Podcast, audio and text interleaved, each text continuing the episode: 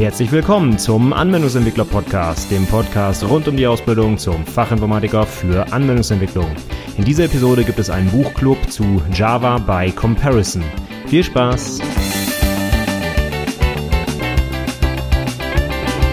Hallo und herzlich willkommen zur 130. Episode des Anwendungsentwickler Podcasts. Mein Name ist Stefan Macke und heute habe ich mal wieder einen Buchclub für dich und gleichzeitig auch noch eine Einzelepisode. Heute mal kein Interview. Und das Buch, um das es heute gehen soll, das ist sowohl für Azubis als auch für Ausbilder super interessant. Ich habe das gerade am vergangenen Wochenende komplett durchgelesen in einem Rutsch und gedacht, Mensch, das muss sofort auf meine To-Read-Liste für jeden Azubi und auf jeden Fall auch auch im Podcast besprochen werden, weil das wirklich ein ganz klasse Buch ist für die Ausbildung, rund um die Ausbildung, wenn man sich bei der Programmierung verbessern will. Ähm, meine Azubis und ich lesen aktuell ja auch Clean Code. Das ist natürlich auch so ein Standardwerk, wo man auch viel, viel, viel mitnehmen kann für die Praxis. Java by Comparison ist äh, nochmal, geht nochmal einen Schritt weiter, wie ich finde, weil es ganz konkrete Codebeispiele gibt, an denen man sich verbessern kann. Und ähm, ja, über dieses Buch möchte ich heute mal ein bisschen sprechen, warum ich das gut finde und warum ich das ja ab jetzt sofort mit jedem Azubi durchlesen werde, selbst im ersten Ausbildungsjahr. Ist also gut verständlich und man braucht nicht so viel Programmierkenntnisse um da einsteigen zu können. Von daher, ja, ich würde sagen, wir legen doch einfach mal direkt los. Ich habe das heute mal in ein paar Unterkapitel, sage ich mal, gegliedert. Wir fangen gleich erstmal an mit der Idee des Buchs. Worum geht's überhaupt? Wie ist das grundsätzlich aufgebaut? Dann, was ist die Zielgruppe dieses Buches? Also für wen ist das Buch geeignet? Wer kann das anwenden? Wer vielleicht eher nicht? Dann gehen wir einmal kurz durch den Inhalt des Buches. Also welche Teile gibt es? Welche groben Kapitel? Und zum Schluss gibt's noch einige konkrete Beispiele, die in dem Buch genannt werden, die ich zum Beispiel persönlich in meinem Alltag schon oft hätte gebrauchen können und jetzt halt habe in Form dieses Buches. Ja, ich würde sagen, fangen wir direkt mal oben an. Was ist die Idee des Buchs? Also erstmal vorweg, das Ding heißt Java by Comparison und der Name leitet sich wohl daraus ab, dass man halt immer Vergleiche von Code hat. Und zwar von, in Anführungszeichen, schlechtem Code und gutem Code. Und die beiden Codebeispiele stehen immer auf der linken und rechten Seite des Buches, das heißt quasi genau gegenüber und man kann direkt vergleichen, was sich am Code ändert, wenn man ihn denn besser macht. Ich fange vielleicht mal mit einem ganz einfachen Beispiel an, dass man sich das grob vorstellen kann. Stellen wir uns vor, das ist auch die erste Regel, die im Buch genannt wird und die ich auch häufig in der Praxis sehe. Wir haben eine if-Abfrage und äh, fragen darin einen boolschen Wert ab, eine Variable zum Beispiel vom Typ Boolean. Dann könnten wir sowas schreiben, if Variable gleich gleich true. Oder wir schreiben einfach if Variable, denn Variable ist ja selber schon ein Bool und ich muss das nicht mehr mit true oder false vergleichen. Und das ist auch gleich die erste Regel. Auf der linken Seite steht Code, in dem sowas gemacht wird wie gleich gleich true, gleich gleich false, ungleich false, was auch immer. Und auf der rechten Seite steht quasi genau der gleiche Code, bloß ohne diese völlig unnötigen Vergleiche. Und das Schöne ist jetzt, dass auf dem Rest der zwei Seiten genau erklärt wird, warum das linke Beispiel schlecht ist, in Anführungszeichen, oder weniger gut, sagen wir mal so. Und auf der rechten Seite natürlich auch schön erklärt wird, warum man es denn besser und vor allem wie man es besser machen kann. Das hat mich sofort überzeugt, gerade als ich die erste Regel gesehen habe und ich äh, gedacht habe, mein Gott, wenn ich äh, irgendwie einen Euro kriegen würde für jedes Mal, wo ich äh, unnötige Vergleiche mit boolschen Variablen sehe, ich wäre, glaube ich, reich. Ja? Und äh, das ist so cool, denn jetzt kann ich einfach diese Regel quasi meinen Azubis oder Studierenden zum Beispiel, ich sag mal, hinlegen oder hin, hin, hinschicken, wie auch immer. Dann können sie sich das durchlesen und dann erspare ich mir das hundertfache Erklären, warum man nicht mit boolschen Variablen noch Vergleiche machen muss. Also von der Grundidee, es gibt 70 Codebeispiele, einmal in der schlechten Form und einmal in der optimierten Form. Das ist also schon eine ganz schöne Hausnummer. Insgesamt ist das Buch aber gar nicht so dick. Das sind also, wenn ich mir hier die gedruckte Ausgabe mal kurz angucke, sind wir auf Seite 160, 165, wo wirklich der Text aufhört. Also es ist wirklich sehr dünn, wenn man es in der Hand hat. Das kann man wirklich relativ schnell durchlesen, sofern man natürlich den Code versteht. Davon gehe ich aber mal aus. Das heißt, es ist kurz und kompakt und auf keinen Fall langweilig. Die Code Codebeispiele sind auch so gewählt, dass sie ja rund um so eine Reise zum Mars sich drehen. Das heißt, es gibt immer die Domäne Astronaut und Rakete und Flug und ne, Mars Rover und solche Sachen. Also ganz witzig gewählt, so dass man also nicht irgendwie mit den 0815, ich weiß es nicht, Artikel und Rechnungen und so weiter totgeschlagen wird, sag ich mal, sondern dass man auch ein bisschen Abwechslung hat mal ein bisschen äh, ja was anderes liest als diese Standardbeispiele. Von daher hat mir sehr sehr gut gefallen, auch die ja die Domäne, die das Ganze noch mal so ein bisschen auflockert. Und das Buch beginnt jetzt mit so grundlegenden Sachen, wie ich gerade gesagt habe, keine boolschen Vergleiche, ja, und wird dann immer, ich sag mal, so ein bisschen komplexer. Am Ende gibt's dann auch was zum Thema funktionale Programmierung, Fehlerbehandlung und so weiter. Also es baut schon so ein bisschen aufeinander auf. Ich sag mal, wenn ich so einen Azubi im ersten Layer habe, der vielleicht ganz grob aus dem Bauch, ich sag mal, ein halbes Jahr da ist, der schon seine ersten Erfahrungen gemacht hat, der ein bisschen was programmiert hat, dann wird er das auf jeden Fall verstehen können und auch nachvollziehen können, warum vielleicht dann das, was auf der rechten Seite steht, besser ist. Dann äh, leiten wir auch so ein bisschen gerade schon mal zur Zielgruppe über. Aber bevor wir da ein bisschen tiefer reingehen, vielleicht noch als letztes, das Buch heißt zwar Java bei Comparison und der ganze Code ist auch Java. Ich bin aber der Meinung, dass man das ohne Probleme auch auf alle anderen Programmiersprachen übertragen kann, die zumindest so ähnlich sind. Also was habe ich jetzt im Kopf? PHP, äh, C Sharp, ähm, ich denke mal, die Konzepte gibt es in all, äh, allen Sprachen, die dort behandelt werden, ähm, auch wenn die Standardbeispiele hier im Buch jetzt in Java sind. Ich glaube, das kann auch jemand, der eine andere Sprache kennt, gut nachvollziehen und äh, die Beispiele sind bewusst so klein und so kurz gewählt, dass man also nicht einen riesen Kontext erstmal verstehen muss mit tausend supergeilen Sprachmitteln, sondern es geht wirklich um die absoluten Grundlagen der Programmierung. Also sowas wie, ich sage jetzt mal, Schleifen, If-Bedingungen, wenn man sowas hat, das äh, reicht, um die Beispiele zu verstehen. Man muss also jetzt nicht super tiefe Kenntnisse von Java haben, außer vielleicht in den etwas späteren Kapiteln, wo es dann um Sachen geht, wie zum Beispiel Optionals oder Streams, wobei diese Konzepte natürlich in anderen Sprachen inzwischen auch drin sind. Die heißen da vielleicht ein bisschen anders. Also zum Beispiel Link in C Sharp, das wäre sowas, was ich so mit so einem Stream vergleichen kann, ja. Aber äh, grundsätzlich ist das Buch für jeden Azubi und jeden Ausbilder geeignet, egal ob er jetzt mit Java arbeitet oder vielleicht in der Praxis mit einer anderen Programmiersprache. Das wollte ich äh, kurz zum Abschluss nochmal sagen. Gut, gehen wir da mal so ein bisschen über zur Zielgruppe. Also ich habe gerade schon gesagt, so Anfänger bis Fortgeschrittene, dafür ist das Buch gut geeignet.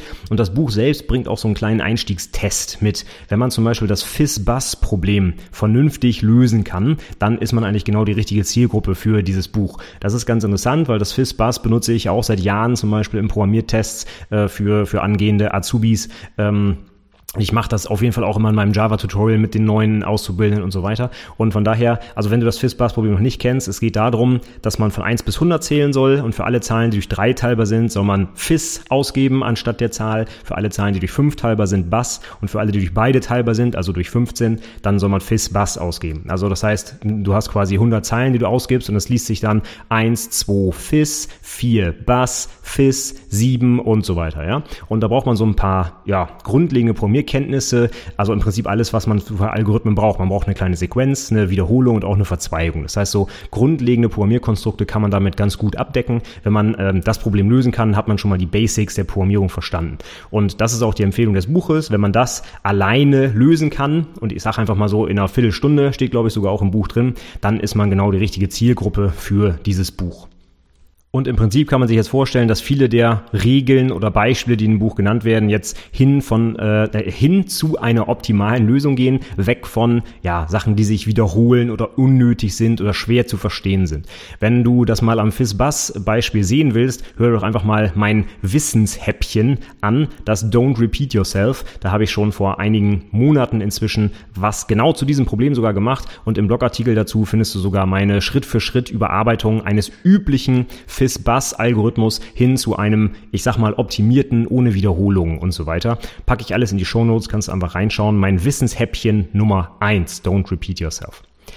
Ja, ich finde aber auch, wenn man gerade kein Programmiereinsteiger mehr ist, sondern vielleicht auf der anderen Seite steht, nämlich als Ausbilder tätig ist, ist das Buch super gut geeignet. Denn ich habe ja schon gesagt, gerade wenn ich jetzt irgendwie meinem Azubi zum hundertsten Mal erklären muss, also ich hoffe nicht dem gleichen Azubi zum hundertsten Mal, aber insgesamt über alle Azubis und Studierenden hinweg zum hundertsten Mal erklären muss, warum man nicht mehr gleich gleich True schreiben muss, wenn man schon eine Boolsche Variable hat, ähm, dann erleichtert das natürlich auch meine Arbeit und ich bin nicht mehr so angenervt in Anführungszeichen. Das bin ich natürlich nie. Ja, ich bin ja Ausbilder und vermittel gern Wissen. Aber irgendwann nervt es doch schon ein bisschen, wenn man immer wieder dasselbe erzählen muss und erklären muss. Und hier habe ich jetzt wirklich ein Buch an der Hand, wo ich wirklich auf zwei Seiten ganz grundlegende Probleme bei der Programmierung super gut erklärt habe viel besser und viel ähm, ja, nachvollziehbar, als wenn ich das jedes Mal selber erklären müsste. Das heißt, ich könnte jetzt zum Beispiel, angenommen, ich mache ein Code-Review bei meinem Azubi ne, und ich finde da wieder so einen Bullshit-Vergleich, dann könnte ich ihm einfach da hinschreiben als Kommentar, nicht sowas wie, ja, Bullshit-Vergleiche sind unnötig, dies und das und dann müssen wir wieder drüber reden, dann müssen wir einen Termin finden, wo ich ihm das erklären kann und hin und her, sondern ich kann ihm einfach sagen, hey, guck doch mal in Kapitel 1 von dem Buch Java by Comparison, da steht genau drin, warum du das hier eigentlich nicht machen solltest. Also, das erhoffe ich mir zumindest, dass es in Zukunft Zukunft möglich ist, denn ich habe das Buch ja selber gerade erst gelesen und meine Azubis kennen es noch gar nicht, aber in Zukunft würde ich mir wünschen, dass ich das so machen kann, denn dadurch erspare ich mir natürlich auch ähm, ja, Zeit zum einen und dieses ewige Wiederholen von, von Dingen, ähm, die ich schon tausendmal erzählt habe. Und gerade diese grundlegenden Sachen, die kann man, glaube ich, ganz gut im Selbststudium sich angucken. Man sieht sofort vorher und nachher, man kann das miteinander vergleichen. Man sieht zum Beispiel jetzt, äh, dass der Code kürzer wird, dass er trotzdem verständlich bleibt und das gleiche macht wie vorher. Und ich glaube, das äh, führt zu einer guten Erkenntnis, wenn ich als ähm, angehender Entwickler mir das quasi selber erarbeiten kann. Das ist jetzt zumindest meine Vorstellung. So, ähm, wie sagt man so schön, Vorsicht, Disclaimer, ich habe das Zeug natürlich in der Praxis noch nicht selber angewendet. Ich habe das Buch gerade erst komplett gelesen und werde das jetzt in Zukunft machen und ich wünsche mir, dass das so funktioniert. Ich gehe auch ganz stark davon aus, dass das so funktionieren wird, aber ich weiß natürlich noch nicht, ich habe es noch nicht in der Praxis erprobt. Aber so wie die Kapitel geschrieben sind und man kann sich ja einfach angucken, ja, ein kleines Problem auf zwei Seiten erklärt. Kurz und knackig und bündig und gut nachvollziehbar und von daher für mich eine ganz tolle Referenz für diese üblichen Probleme, die ich halt halt beim Code Review meiner Azubis immer wieder finde. Okay, das zur Zielgruppe. Also meiner Meinung nach sowohl für Ausbilder als auch für Azubis bestens geeignet und auch schon für Azubis, die gerade erst anfangen mit der Programmierung. Gut, dann kommen wir jetzt mal zu den Inhalten. Also worum geht's denn genau in dem Buch? Was sind die einzelnen Kapitel? Grundsätzlich ist der Aufbau ja so, dass er erstmal ganz einfach losgeht. Ich habe jetzt schon ja tausendmal erzählt, dieses Beispiel mit den unnötigen Boolschen Vergleichen, ja. Aber das geht dann zum Beispiel weiter mit, dass man keine Negationen verwenden soll. Also zum Beispiel, anstatt zu sagen, äh, Person ist nicht erwachsen, könnte man zum Beispiel besser sagen, jugendlich, weil das menschliche Gehirn besser positive Sachen verstehen kann. Oder ganz wichtiger Hinweis, dass man zum Beispiel immer Klammern nutzen sollte, gerade bei if-Konstrukten zum Beispiel. Äh, denn wenn man eine Klammer am Ende vergisst zu setzen, dann äh, wird der Code eventuell nicht so ausgeführt, wie man es haben will und so weiter. Also so ein paar ganz einfache Sachen, die man aber schnell mal falsch machen kann und aber auch schnell verstehen kann, warum man sie denn nicht machen sollte. Damit geht es so ein bisschen los und dann wird es Schritt für Schritt immer so ein bisschen schwieriger, in Anführungszeichen, sage ich mal. Das heißt, es gibt dann zum Beispiel ein Kapitel komplett über Kommentare Kommentare. Warum sollte man keine Kommentare schreiben und wie kriegt man es hin, dass der Code trotzdem lesbar bleibt?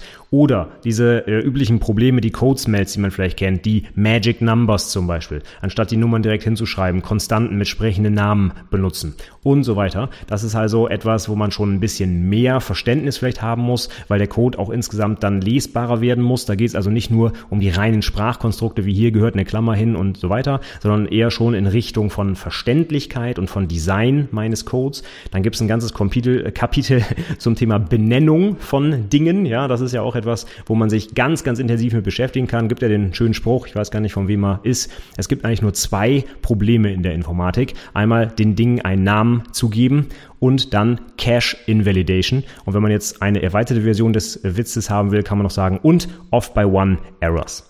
Aber das nur so am Rande. Es geht jetzt hier also weiter. Wie benenne ich die Sachen? Ähm, es gibt einen Ausflug in Richtung Domänensprache, dass ich meinen Code also so benennen sollte, wie der Fachbereich zum Beispiel auch mit der Terminologie umgeht.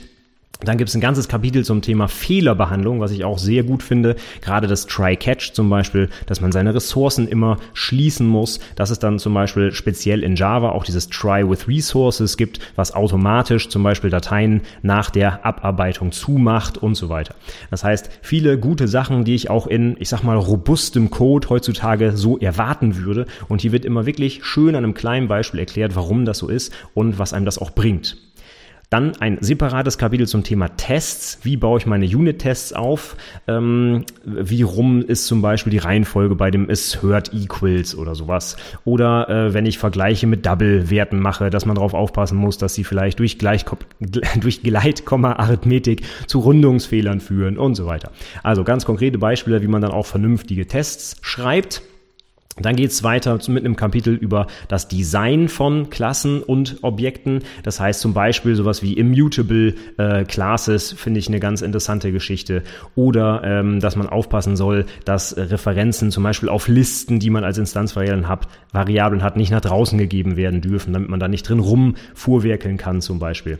Dann ganz wichtig, dass man nicht mit Null arbeiten darf zum Beispiel. Solche Dinge werden da gut erklärt. Und dann gibt es noch ein Kapitel zum Thema Flow. Das geht jetzt in Richtung Richtung von äh, Streams und Lambdas. Seit Java 8 kann man das ja wunderbar machen. Das heißt, anstatt jetzt so anonyme Klassen zu nutzen, können wir jetzt Lambda-Ausdrucke benutzen. Anstatt äh, verschachtelte Vorschleifen sollten wir vielleicht lieber die Stream API benutzen. Und äh, Methodenreferenzen werden eingeführt, um den Code noch lesbarer zu machen. Also ganz viele konkrete Sachen, die auch, ich sag mal, in modernem Java-Code heute gang und gäbe sind oder es sein sollten, werden hier gut eingeführt. Und in Kapitel 9 sind wir jetzt inzwischen schon, gibt es dann noch einen Ausblick auf die Praxis. Das heißt, hier gehen wir jetzt auch ein bisschen weg von der konkreten Programmierung hin zu dem, was es drumherum noch so gibt und gehen so, äh, geben sollte. Zum Beispiel automatisierter Bild, Continuous Integration und äh, Logging Framework einsetzen, statt alles auf die Konsole zu schreiben. Das sind so Dinge, die ja sollte man, sobald man sein erstes echtes Projekt umsetzt, auf jeden Fall machen.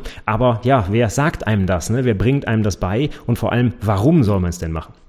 Und hier sind diese Sachen, die ich gerade erwähnt habe, ähm, auf ein, zwei Seiten komplett einmal erklärt. Klar, das reicht in der Tiefe noch nicht aus, das ist völlig in Ordnung. Ne? Continuous Integration zum Beispiel habe ich eine komplette Podcast-Episode schon aufgenommen, nur für eine Einführung. Also ähm, das ist natürlich etwas oberflächlich, das ist völlig klar. Aber hier geht es ja auch darum, dass man erstmal einen Einstieg findet. Und dafür finde ich es absolut in Ordnung, dass hier zum Abschluss des Buches nochmal wirklich auf die Praxis eingegangen wird, dass die Programmierung heute halt eben nicht mehr nur Algorithmik ist, sondern dass man auch den ganzen Rumstrom herum berücksichtigen muss, dass man halt Abhängigkeiten hat, dass ich eine komplexe Entwicklungsumgebung habe, dass ich im Team arbeite und nicht alleine. Und das sind alles Dinge, auf die weist das Buch zum Ende auch nochmal hin. Das heißt, für mich rundet es das so ein bisschen ab. Es sind nicht nur konkrete Codebeispiele, sondern auch ein bisschen was drüber hinaus. Und das hat mir in dem Buch auch sehr gut gefallen, dass solche Dinge, die in meiner äh, Entwicklerpraxis absolut wichtig sind, ähm, aber wenig mit dem Code an sich zu tun haben, dass die hier also auch nochmal schön dargestellt werden und ja, verständlich erklärt erklärt werden.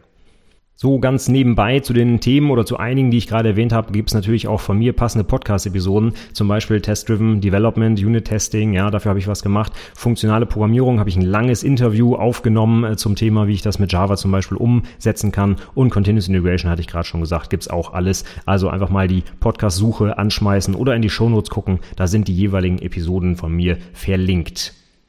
Okay, zum Abschluss äh, heute gibt's noch mal drei konkrete Beispiele, die man so im Buch finden kann. Ich habe den Code dazu ein bisschen angepasst, um jetzt nicht einfach das abzuschreiben, was im Buch zu sehen ist. Guckst du einfach mal in die Shownotes, da habe ich mir ein bisschen was eigenes ausgedacht.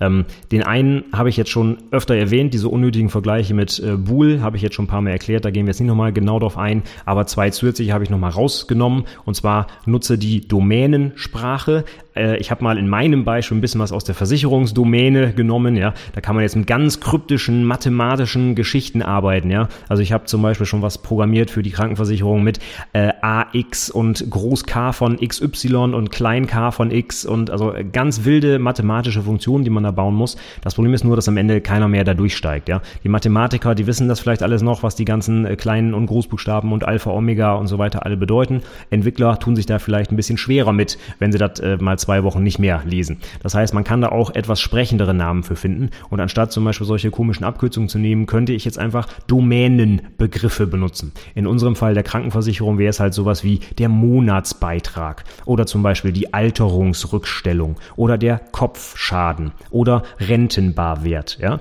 das ist jetzt für Leute, die nicht aus der Krankenversicherung kommen, sind es vielleicht auch alles Begriffe, die nicht so intuitiv sind oder vielleicht sogar eine ganz andere Bedeutung haben, als man eigentlich glaubt. Aber es ist immer noch einfacher, das zu verstehen, als irgendwie K von X und Y und Z und Alpha Omega zu benutzen. Ja, das ist jetzt nur ein Beispiel, wie man es machen kann. Andere Möglichkeit, wenn man eher technische Begriffe für seine Variablen wählt, wie zum Beispiel, keine Ahnung, Index in Lookup-Tabelle oder sowas, ja, das ist ja sehr, sehr technisch, äh, kann man dem nicht noch einfach einen fachlichen Namen geben, damit auch ein Mitarbeiter aus dem Fachbereich versteht, was da vor sich geht, zum Beispiel, ja.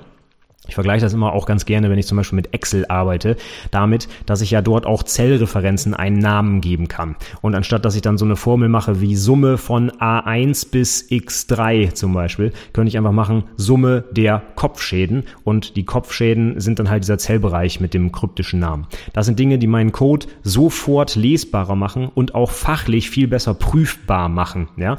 Denn man kann ganz schnell mal den Unterschied zwischen einem kleinen K und einem großen K übersehen, gerade wenn ich ich so äh, case-sensitive Sprachen habe, wie in Java, wo das dann zwei unterschiedliche Variablen wären und dann fällt einem gar nicht der Fehler im Code auf. Wenn da aber sprechende Domänennamen stünden, wäre es mir vielleicht aufgefallen, dass das eine der Kopfschaden ist und das andere der was auch immer das dann ist. Ja, ich weiß es selber nicht.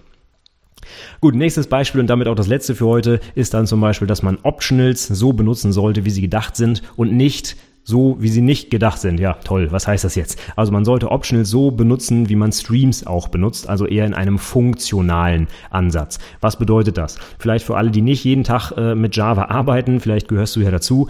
Ein Optional ist ein Datentyp, der repräsentiert, dass ein Wert entweder vorhanden ist oder nicht vorhanden ist. Also man kann das fast wirklich mit optional übersetzen.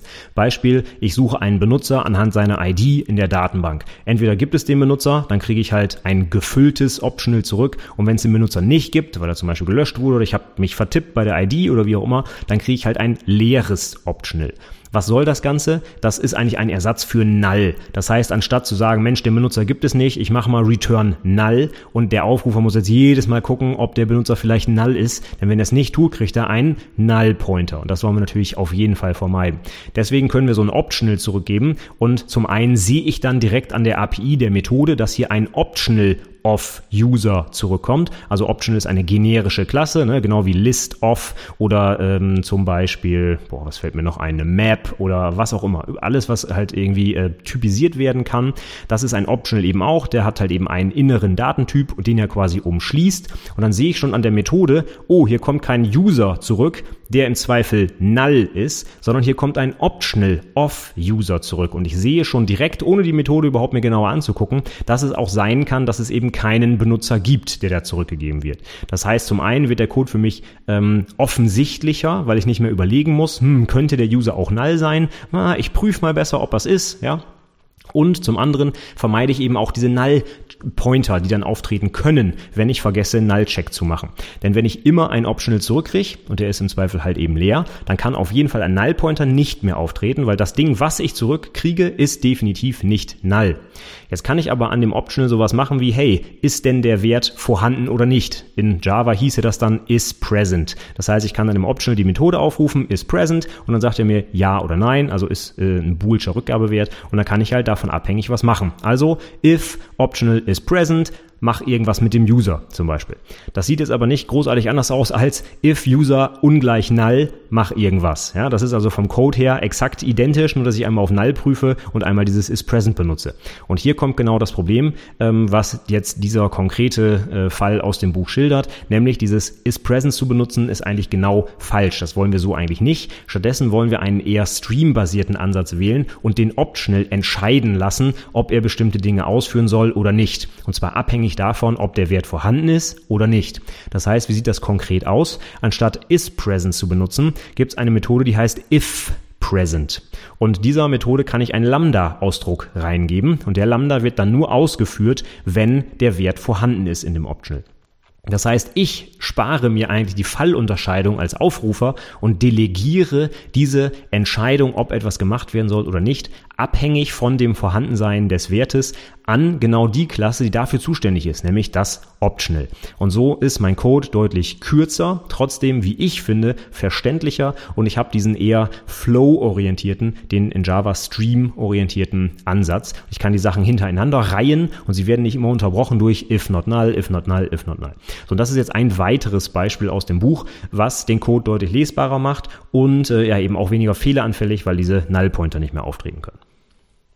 So, damit habe ich jetzt eigentlich alles gesagt, was es zu Java by Comparison zu sagen gibt. Ach ja, übrigens, die Autoren heißen äh, Simon Harrer, Jörg Lehnhardt und Linus Dietz. Wie man an den Namen schon hört, sind das sogar alles Deutsche. Die haben äh, auch schon an Universitäten in Deutschland zum Beispiel Java gelehrt. Ähm, das Buch ist bei den Pragmatic Programmers erschienen und ist auch auf Englisch tatsächlich. Aber die Autoren ähm, ja, kommen sogar alle aus Deutschland und haben ihre Erfahrungen aus der Lehre an verschiedenen Hochschulen ähm, ja, in dieses Buch gegossen.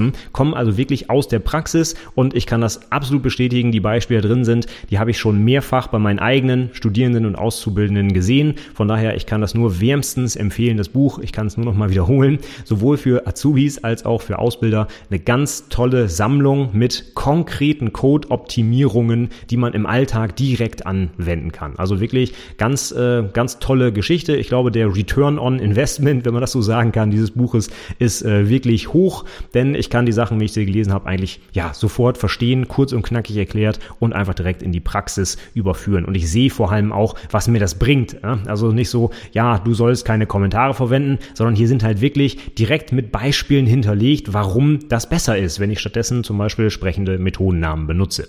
Also es ist offensichtlich durch das Layout dieses Buchs auch so gelöst, dass ich vorher nachher direkt vergleichen kann. Ich sehe, der Code wird kürzer, er wird lesbarer und das ist also ja für jemanden der diese Sachen zum Beispiel zum ersten Mal liest, wirklich, wie ich finde, augenöffnend. Also wenn man äh, den Code wirklich sehen kann und ihn selber vergleichen kann, ist es viel, viel besser, finde ich, als wenn mein Ausbilder mir erklären würde, ja, das musst du so und so machen, weil und denk doch mal da dran und so. Hm, viel einfacher, wenn ich es wirklich plastisch vor mir sehe. Ich glaube, es ist auch ja für Einsteiger deswegen gut nachvollziehbar. Wenn du jetzt auch der Meinung bist, dass das Buch was für dich ist, dann schau doch gerne mal in meine Show Notes unter anwendungsentwicklerpodcast.de slash 130 für die heutige 130. Episode. Da findest du Links natürlich zum Buch, zur Website zum Buch, zu verschiedenen Rezensionen zum Buch und auch noch zu einer Podcast-Episode beim InnoQ Podcast. Vielleicht kennst du den schon. Da hat der Simon Harrer, einer der Autoren, auch schon mal ein Interview gegeben. Der arbeitet nämlich bei InnoQ und äh, ja, da bot sich das natürlich an. Da erzählt er auch noch mal ein bisschen mehr zum äh, Buch. Kann ich auch absolut empfehlen, wenn du so ein bisschen Hintergrund wissen, wie es zu dem Buch kam und was der Ansatz war und so wissen willst. Ansonsten von mir, wie gesagt, ganz klare Leseempfehlung. Ab jetzt werde ich das mit jedem meiner Azubis auf jeden Fall lesen oder ihn lesen lassen oder sie, ähm, weil ich glaube, dass man wirklich viel für die Praxis mitnehmen kann. Wenn du das Buch auch schon gelesen hast und Feedback vielleicht hast, schreib mir gerne einen Kommentar unter die Show Notes. Wie gesagt, amösentwicklerpodcast.de slash 130. Da findest du alles, was du wissen musst. Auch nochmal die Codebeispiele, die ich heute genannt habe, kannst du dir auch angucken. Und natürlich auch die ganzen Podcast-Episoden, die nochmal tiefer in die Themen reingehen, die im Buch, ähm, ja, sag ich mal, nur so ein bisschen angeschnitten werden. Okay, damit bin ich für heute durch. Ich hoffe, du konntest ein bisschen was mitnehmen und ich hoffe natürlich auch, dass du das Buch mal anguckst, denn ja, ich glaube, da können wir alle noch viel von mitnehmen, gerade wenn du in der Ausbildung tätig bist oder selber halt noch in der Ausbildung bist. Ansonsten sage ich vielen Dank fürs Zuhören und bis zum nächsten Mal. Tschüss!